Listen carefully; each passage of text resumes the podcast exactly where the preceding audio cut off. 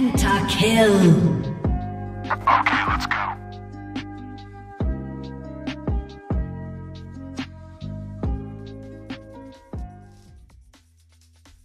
Bom dia, boa tarde ou boa noite a você que nos ouve. Esse aqui é o Black Stage, o programa onde você escuta de tudo um pouco sobre os esportes, esse cenário que movimenta milhões de pessoas e muita grana ao redor do mundo. Eu sou o MD, o seu jornalista de esportes, e como tudo na vida, a mudança começa pela educação. Eu sou o Kaelos e me dê investimento, porque ideias eu tenho, o que me falta é o dinheiro. E vamos lá. No episódio de hoje, nós vamos falar sobre os cenários de esportes no Brasil e no mundo, diferenças, similaridades e os porquês das coisas. Tudo isso e mais um pouco aqui. Mas por que é importante a gente discutir essas coisas? Comparar aqui dentro com lá fora. Tem muita diferença, Carlos? Eu acho que é importante, MD, a gente sempre comparar é, o que a gente tem no cenário brasileiro de esportes, o que tem no cenário fora, para que a gente possa evoluir. Afinal de contas, esportes não é só entretenimento farpas. É...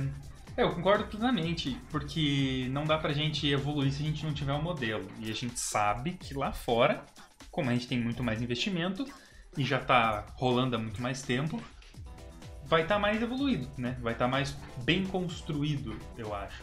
Pelo menos aprender com os erros a gente pode. Então, comparar aqui dentro com lá fora é bom pra gente saber pelo menos onde que eles estão errando e a gente pode não errar no futuro ou para a gente já é, consertar algum caminho que esteja torto, né? De pequenino que se desentorta o pepino.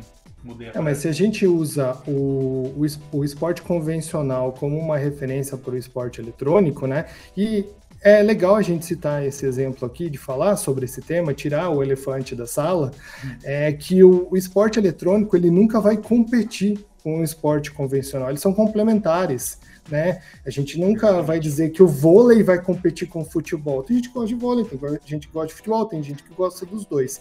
Falando sobre isso, se o Brasil usa as ligas maiores, como a Liga da Espanha, a Liga, Liga da Inglaterra, a Liga Italiana de Futebol, para importar é, o conhecimento e as é, coisas boas que eles têm, por que os, os esportes não fazerem isso também? Importar as boas práticas e tudo que está dando certo, a gente melhorar no nosso cenário. Exatamente. E assim, é, eu falei no começo sobre tudo começa pela educação, né? Porque eu acho que para a gente conseguir profissionalizar o cenário aqui dentro, nós temos que começar pela garotada, pelo pessoal que está vindo, pela, começar pela base, né? Trazer a molecada da base já com uma mentalidade diferente. Não que não, que não deve ensinar é, truque novo para cachorro velho, salve Brinston, é, mas eu acredito que se você conseguir educar, incentivar o pessoal que está vindo, que está sonhando em se tornar um, um, um, pro player ou sonhando em se tornar parte do mundo dos esportes, não necessariamente como player, a gente consegue ter um cenário não só mais competitivo, mas como mais profissional. Né? Então, assim, escolas, faculdades, é, ensinos que venham. ensino satélite ali, por exemplo, cursos adicionais, esse tipo de coisa é por onde a gente deve começar para ser mais profissional no que faz e, por consequência, ser reconhecido como tal. Né? Acho que a qualificação tem feito milagre na nossa educação, né? A gente importou metodologias de ensino para todas as áreas, né? E a profissionalização vem dessa base. E por que no esportes é, de, deveria ser diferente? Não, pelo contrário. Se a gente pegar práticas que estão dando certo é, aqui internamente, a gente pode propagar para outras regiões, é, por que não importar é, o que está dando certo em outros países? Por exemplo, a França está colocando agora é, um passaporte para jogadores profissionais como, é, é, como esporte convencional. A Índia está incluindo agora os esportes como esportes convencionais. Então, assim, vão ter arenas, vão ter bolsa de estudos. Há muito tempo, os Estados Unidos, a Liga Universitária é, dos Estados Unidos, é muito forte na formação de talentos.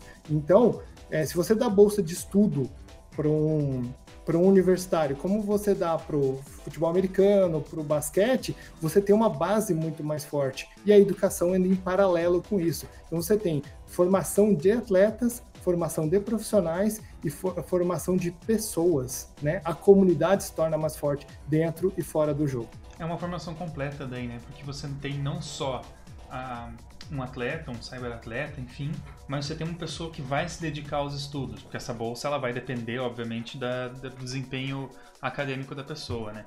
Então, assim, por exemplo, Washington, eles têm uma arena, um gaming lounge para a galera que se interessa por esse tipo de coisa. As ligas universitárias lá são é, centros de formação para vários esportes eletrônicos, assim como são para formação de, por exemplo, jogadores de futebol americano, que a maior parte das pessoas que gosta de esporte sabe que, por exemplo, as ligas universitárias de futebol americano são gigantescas e os talentos saem dali já com contratos zilionários. Então, assim, é, você incentivar e proporcionar essa oportunidade e mostrar, olha, a gente reconhece o teu esforço nessa área, então vem estudar com a gente, porque estudando aqui você vai ter um bom desempenho, você vai ter uma boa educação e ao mesmo tempo a gente vai ter mais a gente vai ter você como um troféu, né? Poder te mostrar, a gente vai poder incentivar esse cenário. E também, obviamente, tem aquela coisa, aquela picuinha, aquela rivalidade entre, entre universidades, você vai poder competir um time com o outro, você vai poder criar clubes dentro da universidade para melhorar sempre o próprio desempenho. Então, é aquilo, começa tudo pela educação e se você consegue colocar isso na mente de quem educa, vai com certeza vai trazer uma mudança que eu diria que é essencial assim para a gente ter o esporte eletrônico reconhecido como profissional. Porque como a gente já falou em outros episódios, é a... existem diversas áreas dentro do esporte eletrônico, não só sentar na frente do PC e jogar ou sentar com o celular né, e jogar. Existem profissionais de psicologia, profissionais de nutrição e tudo isso que a gente já falou, que também trabalham, é uma área profissional, é uma área que exige saúde, exige bem-estar, tudo para que o atleta possa desempenhar, né? É, quem sabe se a gente no futuro, do mesmo, é, do mesmo jeito que é feito pela NFL, a gente tem o draft de jogadores universitários para compor os times profissionais, né? Hoje o universitário tem X anos de estudos na universidade, então ele pode tentar desde o primeiro ano até o último ano dele se qualificar para ser draftado. Quem sabe num futuro próximo o esporte também possa é, performar da, da mesma forma. Mas assim, mas a gente falou muito de Europa, dos Estados Unidos, a gente não falou muito de Coreia e China, mas a gente sabe que é muito forte é, a educação lá, é, a disciplina, o, o investimento público-privado é, em, nos países em geral da Ásia, da Europa e dos Estados Unidos. Mas qual é a diferença deles para a nossa realidade hoje no Brasil? Eu acho que é realmente um lugar onde as pessoas já, já entenderam que, primeiro, é um lugar a ser investido, é um ramo a ser investido. Então, pessoas de fora estão querendo entrar, pessoas de dentro estão fazendo seus movimentos e, por consequência, a abrangência do esporte eletrônico lá fora é muito maior. Tanto com, em questão de nome, né, marcas que se vinculam, marcas que querem participar, quanto realmente em treinamento, em, em como é que eu posso dizer, em dedicação da, do cenário como um todo para melhorar. Aqui no Brasil a gente ainda está engatinhando com isso, a gente consegue alguns talentos é, que surpreendem, né? Por exemplo, questão do Free Fire, que a gente foi campeão mundial, Valorant, a gente foi campeão mundial, mas assim, não são coisas que foram trabalhadas durante anos para que isso acontecesse. Ou são, não são coisas que o pessoal vê lá de fora e fala, cara, sonho em ir lá pro Brasil para jogar porque lá o campeonato é forte. Hum, é, mais ou menos. Então eu acho que essa, é, essa para mim é uma das principais diferenças é a, é a questão da, da disponibilidade de nomes, disponibilidade de recursos para fazer as coisas.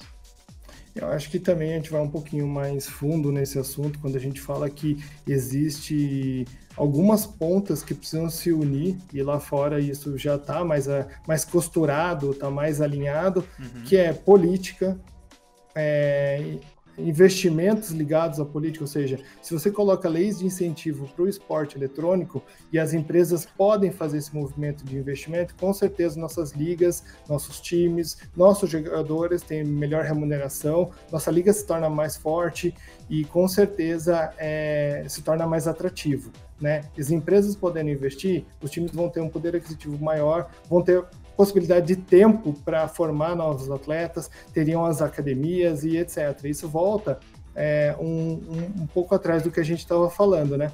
De ter esse incentivo, terem as empresas olhando para isso e já entenderem que isso já é um caminho sem volta, positivamente. Uhum. Ou seja, os atletas, o investimento. Agora, tirando né, as brincadeiras de lado, mas a parte do entretenimento é muito importante, porque Sim. da onde vem o dinheiro. E assim, os jovens tendo essa possibilidade, eles têm mais um caminho para seguir, né? Tem mais essa oportunidade de seguir. Então, é muito legal. Mas o que, que falta para o Brasil ter o profissionalismo, esse reconhecimento, esse investimento, que lá fora já parece que é uma coisa que está muito mais evoluída, a gente já andou bastante, e no Brasil parece que a gente está em retrocesso. Eu acho que, para complementar ainda a questão do assunto anterior, eu acho importante a gente ressaltar que no Brasil, o, o povo brasileiro sempre foi um povo que demorou muito para se atualizar das coisas. Então sempre foi muito. Eu não quero usar o termo conservador porque vai parecer que eu estou politizando as coisas, não é isso. Mas sempre foi um povo que gostou muito de se manter onde estava, um povo confortável. Então, para acontecer uma mudança, tudo demora muito mais do que do que, o deve, que deveria acontecer, sabe? Então a gente leva tempo para se acostumar com uma tecnologia nova, leva tempo para se adaptar a um jeito de viver novo e por consequência vai, se vai demorar para se adaptar a um jeito novo de se de, de a novos atletas, novos tipos de, de, de atleta, é, a novas formas de trabalho. O Brasil teve que se adaptar muito rápido e foi muito difícil para se adaptar com o home office, por exemplo, durante a pandemia. Né? A gente teve uma dificuldade imensa de. É, muita gente teve dificuldade de aceitar que, pô, vou trabalhar de casa, beleza, mas isso aqui significa que eu tô vagabundeando? Não, não significa, eu tô trabalhando, só que eu tô em casa. Então são novas formas de se fazer as coisas e é bem comum a gente ter aqui no Brasil essa dificuldade de aceitação por muita gente, é, dificuldade de adaptação por outra parte, que até aceita, mas é complicado para se adaptar. Então, e quem normalmente faz isso com mais facilidade são os jovens. De novo, bato na mesma tecla, volta tudo para a educação. É, pegando da base e levando para frente é onde a gente vai conseguir mudar. Não adianta querer é, ensinar 50 mil truques para um cachorro velho, porque ele vai aprender só uns 3, 4. Né? Vai aprender e vai se esforçar para aprender, mas é mais difícil. E assim, o que, que, é, que, que falta para a gente ser mais reconhecido lá fora? Cara, sabe, acho que falta assim um grupo de marqueteiro foda que vai falar assim, gente, aqui o Brasil é, é nossa, vai pro Brasil que o Brasil é, é o lugar. Porque, meu, a gente, querendo ou não, a gente já virou referência em muita coisa, né? Ah, muitas pessoas, muitos dos profissionais da Riot Games Brasil, por exemplo, são importados pela Riot Games de fora, pelas Riot Games é, Coreia, Estados Unidos, enfim, mas principalmente a Estados Unidos, que é a, a matriz, né? Para fazer coisas. Então, por exemplo, o Luke. O Luke era, não sei se o pessoal que tá ouvindo conhecia, mas o, o Conexão, ele trabalhava aqui na Riot Brasil, com alterações da, dos patches e tudo, e ele foi chamado para lá. Por quê? Porque ele era bom.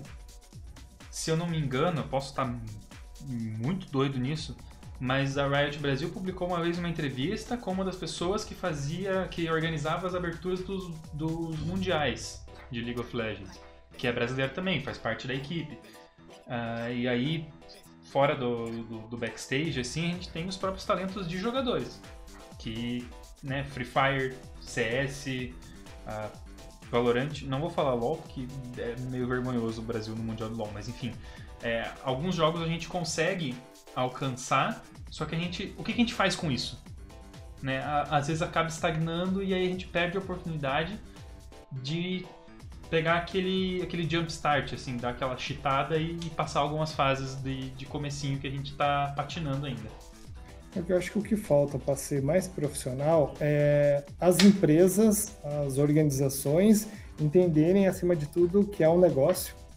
É, quando você funda uma organização, é um profissional, você precisa lidar com isso com respeito com os seus atletas. Eu acho que há bem pouco tempo, né, os profissionais começaram a ser CLT ou ter exato, contratos. Exato. Então acho que começa por aí o profissionalismo, lidar, uhum. é, pegar o espelho dos esportes convencionais e falar, pô, como que é no futebol, como que é no vôlei, como que é no basquete, como que é no atletismo, na ginástica, enfim, etc.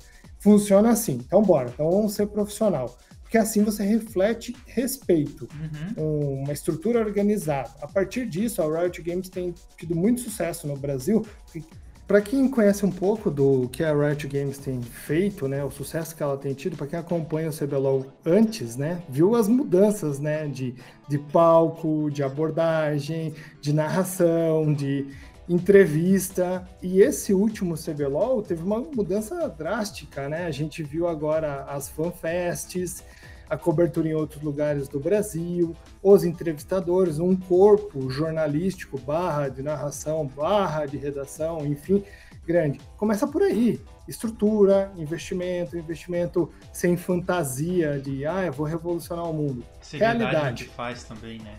Acho que... Seriedade importante. Tipo, se você então, se assim, importa começa... como profissional, é muito mais fácil as pessoas te enxergarem como um do que, necessário, do que se você não, não arrumar a casa primeiro, né? Você primeiro precisa arrumar a casa para depois ter a sua casa reconhecida como uma casa limpa, uma casa organizada.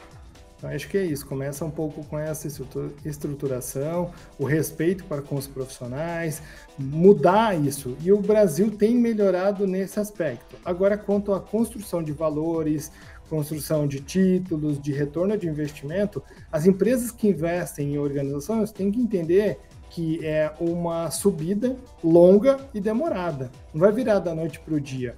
É, a gente teve resultados muito bons com Free Fire, com Valorant, agora franquias no Valorant também. Então, assim, é entender que está crescendo, o Brasil está se tornando uma referência em algumas modalidades, mas como outras, é, outros continentes, outras divisões, a gente tem muito a crescer ainda.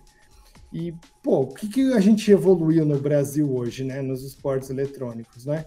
É, é, o Free Fire, o CS e a própria Riot Games com o LoL, não quanto a resultados, mas toda a infraestrutura, e no Valorant com infraestrutura e resultados. O Brasil está indo muito bem nesses aspectos, mas tem muito a evoluir em outras modalidades. É, eu acredito que o melhor, melhor exemplo que a gente pode ter de, de mudança nos esportes nos últimos anos é a Riot Games. Eu acho que a gente bate muito nessa técnica, a gente fala muito da Riot, mas é que, cara, não tem como fugir muito disso.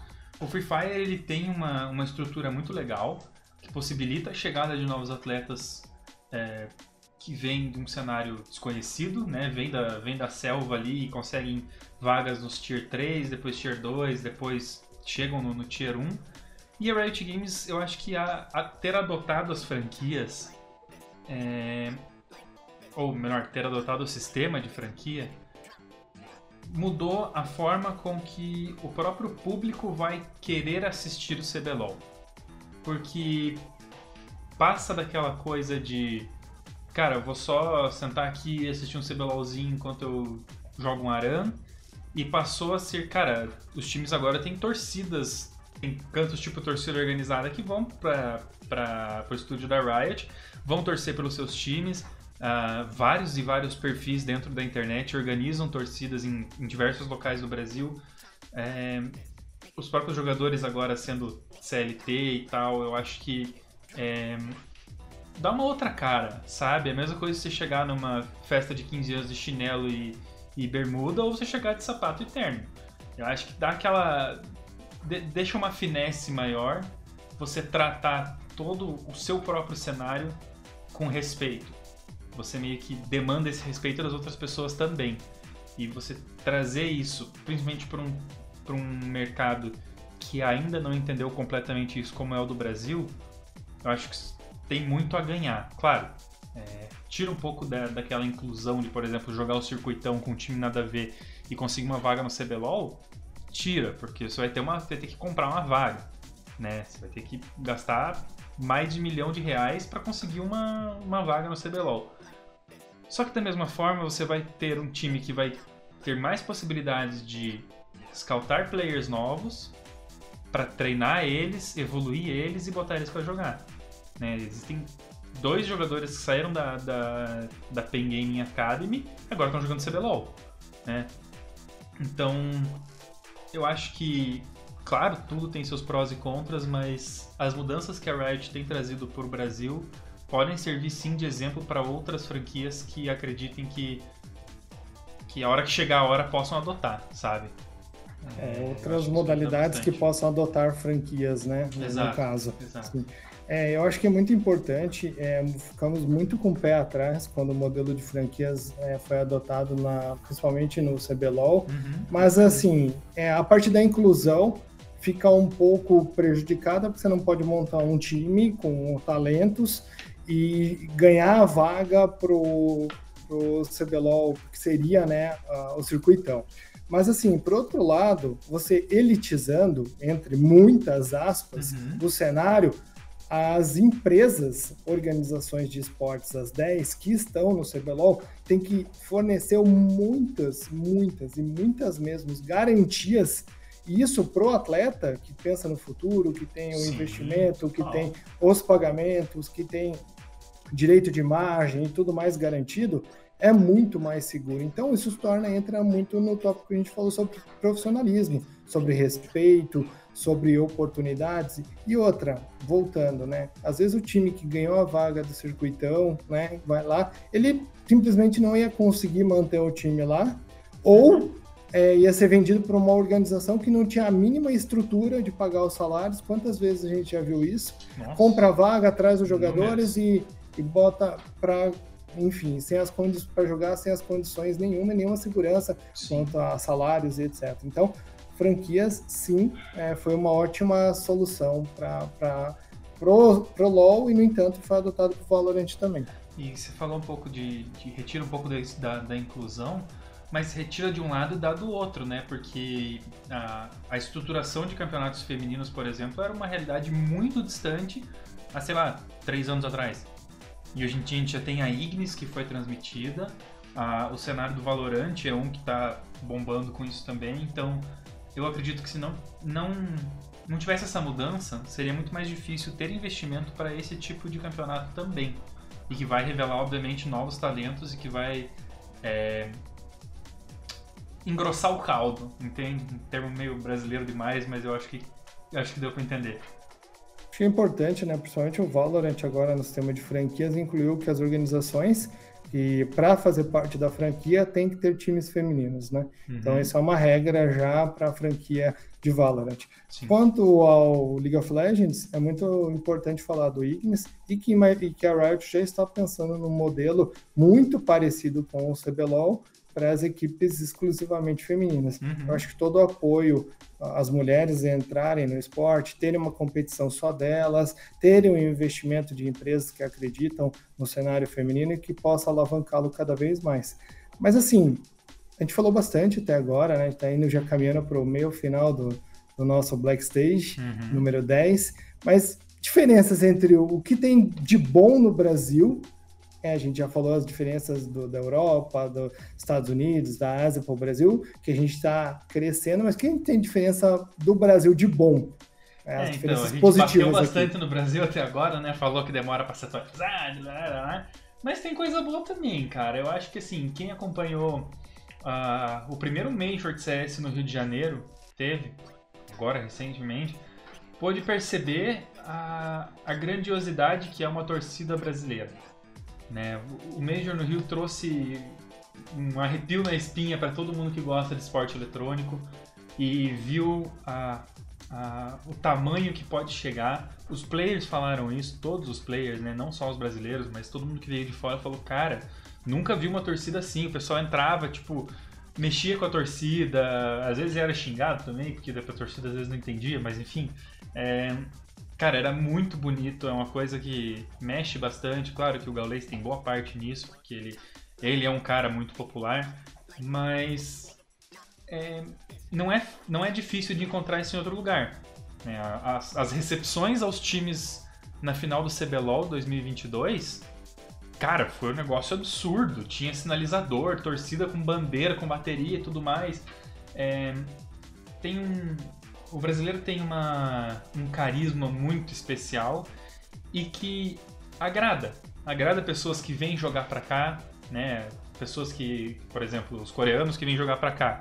Cara, se for ver o Croc, o maluco é mais brasileiro que muito brasileiro por aí, cara. O, o jungler da, da Loud, né? Então, a gente tem um. A gente tem um carinho especial, assim, que a galera curte bastante. Eu acho que a irreverência, a malemolência, a criatividade do brasileiro se sobrepõe a, aos eventos, nos eventos internacionais e às equipes internacionais. Então, se a gente conseguir é, com que as empresas, barra organizações e investidores entendam o esporte como o esporte eletrônico, como um esporte, como um investimento sério, como empresas mesmo, e os jogadores façam o seu papel também, né, cumpram o seu papel com disciplina, profissionalismo, entrega, eu tenho certeza que a gente vai melhorar muito o cenário. Como que, que a gente pode aprimorar no cenário nacional para melhorar, é, para chegar pelo menos mais próximo ao cenário internacional? Basicamente isso, que tudo que a gente falou aqui, as organizações, sejam no LoL, no CS, no Valorant, em outras modalidades como PUBG, Apex, é, Rocket League, enfim, que hoje, né, não são tão conhecidas pela maioria, né? Uhum. Que o brasileiro conhece muito o Free Fire, o CS, o League of Legends, o Valorant e o FIFA. Uhum. Basicamente é, são esses aqui, mas a gente tem muitos esportes aqui que a gente tem referências no Brasil que disputam em alto nível lá fora.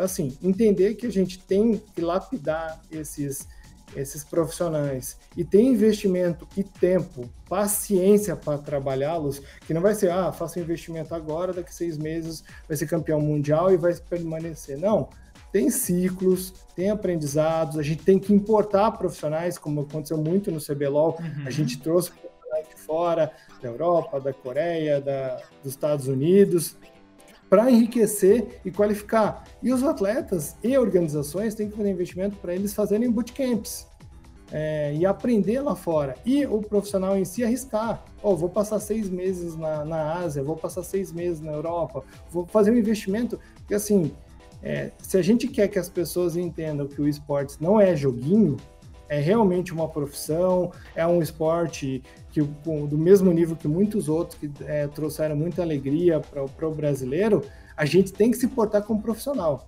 uhum. seja comissão técnica, é, os psicólogos têm que ser os melhores de que eles puderem ser na, no esporte eletrônico, os jornalistas, o, os managers, os técnicos, os jogadores e os donos de, de organizações. Então, assim, isso vai fazer com que a gente suba mais um degrau e entender e ter paciência que é um degrau por vez. É, a gente fala muito de, ah, tem que investir porque é isso que vai mudar. E aí alguém tá ouvindo aqui falando, tá, mas eu vou investir e aí? O que, eu ganho com isso? Cara, a gente acabou de, de, de citar um bom exemplo. A torcida brasileira é muito apaixonada, cara. Eles compram a ideia das coisas, entendeu? Não compram literalmente, vou pegar o meu dinheiro e vou comprar. Mas eles vestem a camisa. A torcida brasileira veste a camisa pra caramba. Então a tua marca vai estar tá, é, vai estar na boca das pessoas. Se não tiver na boca das pessoas, vai estar no uniforme. Se não tiver no uniforme, vai estar junto, por exemplo, cara, a Vivo. É Vivo Cage Stars. Tipo, tá no nome do time. Entende? É name rights do time, né? É. O time só existe por causa que a patrocinadora master deles, que comprou name rights, a Vivo faz o investimento. E outra, eles compram a ideia. O cara, o torcedor da PEN de 15, 18, 22 anos, ele não tem dinheiro para comprar uma BMW, uhum. mas às vezes ele tem um tio, um primo, um avô, um parente, um amigo, etc, que tem. Ele vai falar, pô, a BMW acredita no meu time, né? Quantas pessoas deixaram de comer no, no McDonald's e começaram a comer no, no Burger King porque ela patrocina a Loud? Quantas pessoas Exatamente. abriram investimentos no Santander e no Itaú, porque o Santander patrocina a Red Kennedy e o Itaú está patrocinando a Loud? Enfim. Cara, o Fusion, o energético, que tem, a, tem uma embalagem da Loud, cara, a galera detona de comprar. E eu sei disso, porque eu tenho parentes que têm tem vendinhas, tem mercados, tem, enfim.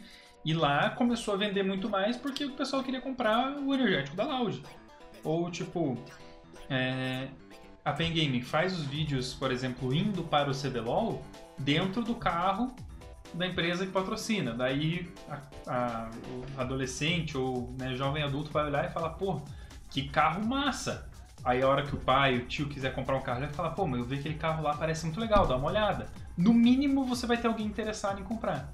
Então é, é, um, é um retorno indireto, porque obviamente não vai vir pelos, digamos assim, né, tô patrocinando um time do CBLOL, não vai vir por ali literalmente, mas de qualquer forma esse investimento ele não é um desperdício de dinheiro. Né? Ele, você vai atingir camadas, inúmeras camadas da sociedade, não só um público-alvo específico.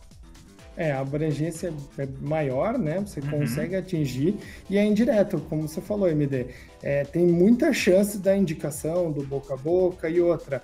É, o que as empresas, patrocinadores, investidores têm que entender que o público do esportes é um público apaixonado. Se você pensa que no futebol, o cara torcedor do Corinthians, do Flamengo, do Palmeiras, do São Paulo, vai lá e compra a camisa, o do esportes também faz igual. Só que a vantagem é que o São Paulo tem um time de futebol. Estou generalizando, sabe? Tem outras modalidades menores. Por exemplo, o Corinthians tem futsal, o futebol e o basquete. Beleza. Só que imagina que você tem uma organização de esportes que tem seis modalidades. Ela tem League of Legends, tem CSGO, tem Rocket League, tem o Valorant e tudo masculino e feminino. Ou seja, você também está investindo e dando uma porta de entrada para que as mulheres, para que tenha mais diversidade no, nos esportes também, que apoie outras pessoas. Então, assim, imagine, são seis modalidades, é, é futebol, vôlei, handball, basquete, futsal, natação. É a mesma coisa, só que é o mesmo time, a mesma organização. Tá aí a Fúria, que não deixa de mentir, mentir que faz investimento Exatamente. até nos esportes convencionais, convencionais, tipo xadrez, jiu-jitsu e assim por diante. Então, só um apelo que eu faço nesse final desse podcast para coroar tudo que a gente está falando, está falando de investidor, a gente está falando de patrocinador, a gente tem que falar com o lado das organizações. Se você sonha em montar uma organização, porque você quer ser dono de alguma coisa, que você quer comandar pessoas, se você não tem o preparo nenhum para fazer isso, não faça. A montar uma organização exige tempo, dinheiro, comunicação, preparo com Paciência. pessoas, financeiro, conhecer do, do nicho que você está fazendo, ter um network muito bem fundamentado e o que você menos faz é ser dono de algo e Uhum. mandar nas pessoas. Uhum. Então, assim, você está mexendo com os sonhos de outras pessoas. Então, montar uma empresa, uma organização só para dizer que você é dono de alguma coisa e colocar mais uma para concorrer com as milhares de outras que estão ali, não faça isso. Quer ser dono de algo? Instale o FIFA, modo manager, monte seu time e vai ser dono do seu time e vai subir nas ligas lá. Tem vários outros jogos que você pode ser dono de empresas, você pode construir sua cidade. Cara, parta para esse lado e não vai brincar de ser dono de organização de esportes, porque eu elo que eu faço. Você vai lá e coloca a tua organização. E daí vai alguém e fala, pô, legal a tua ideia, gostei do teu time, gostei da logo, gostei das suas ideias e patrocina teu time. E daí o que acontece? Você vai lá e pisa na bola. Você não está só prejudicando a sua organização e os atletas profissionais que estão com você. Você está prejudicando uma gama de outras organizações sérias que fazem um trabalho direito, honesto, certo, pagam seus impostos e vão deixar de receber investimento de outras pessoas. Então, Exatamente. cuidado com esse movimento. E assim, é, ninguém que tá querendo desencorajar ah, o crescimento de novas organizações, mas assim, prepare-se para isso, né? Estude, tenha experiência, consiga é, pessoas que já passaram por essa situação para fazer uma, uma mentoria com você, para daí você poder abrir isso do zero. Porque querendo ou não, se você, é, você, por exemplo, pô, agora acabou o investimento, não tô mais com investimento, então acabei com todos os meus times e ah, cansei, vou voltar pro meu trabalho tradicional. Cara, quantos sonhos de, de players ali você não tá derrubando? Quantos torcedores vão ficar ali meio tipo, cara, mas beleza, eu parava todo fim de semana pra assistir essa organização, e agora? O que eu faço? É, vai ter que achar outra organização pra torcer, vai ter que, às vezes, cansa. Então, vai mexer com bastante coisa. Então, não é que a gente tá querendo desencorajar, ah, não, vocês estão querendo menos concorrência. Não. É justamente porque tem que ser um negócio qualificado, entende? E voltando um pouquinho antes de terminar, acho que a última coisa que eu quero dizer, é, voltando um pouquinho no assunto, é que assim, incentivando a expansão do cenário do esporte eletrônico como investidor, é, tudo isso reverte em cliente. Né? A torcida reverte em cliente. Então, se você investe numa, numa organização que tem lá três modalidades, não é uma organização muito grande, tem três modalidades e essa organização consegue angariar torcedores nessas três. E essas três tem masculino e feminino. É, Isso não é só tipo, ah, estou aqui apoiando o cenário feminino. Não, porque isso vai ter pessoas que vão gostar do cenário feminino vão falar, cara, essa marca aqui apoia. Vou dar uma olhada. Entendeu? Tipo, você tem uma marca de roupa e a sua empresa é, tem a logo no uniforme do time feminino. Vai falar, pô, essa galera fez o uniforme do time que eu torço, então a roupa deve ser boa, porque se o time tá usando, a roupa é boa, então eu vou lá ver. E isso tudo vai afunilar de forma. Vem de, vem de formas indiretas, afunila e chega na tua empresa de qualquer forma. Uh, demorei para conseguir pensar no que eu tinha que falar, mas eu falei, olha só, e não me enrolei dessa vez. Normalmente acho que, que gravar umas acho que a gente está subindo de nível. Cada vez, cada episódio a gente está um level up aí. É. Galera, queria agradecer a todo mundo que tem acompanhado os nossos podcasts. Agora a gente está retornando e vai por um bom tempo aí, depois desse ato. É, todo mundo que tiver dúvida, pergunta, quiser propor uma pauta, um tema para gente, manda no Twitter, é, twitter.com.br blackhatgg. A gente sempre vai ler tudo, vai responder e manda pra gente se a gente cometeu algum erro aqui, falou alguma groselha, manda pra gente que a gente corrige no próximo e com certeza vai trazer novidades para vocês. Obrigado pelo tempo de vocês. A gente se vê semana que vem. Um abraço. Falou, pessoal.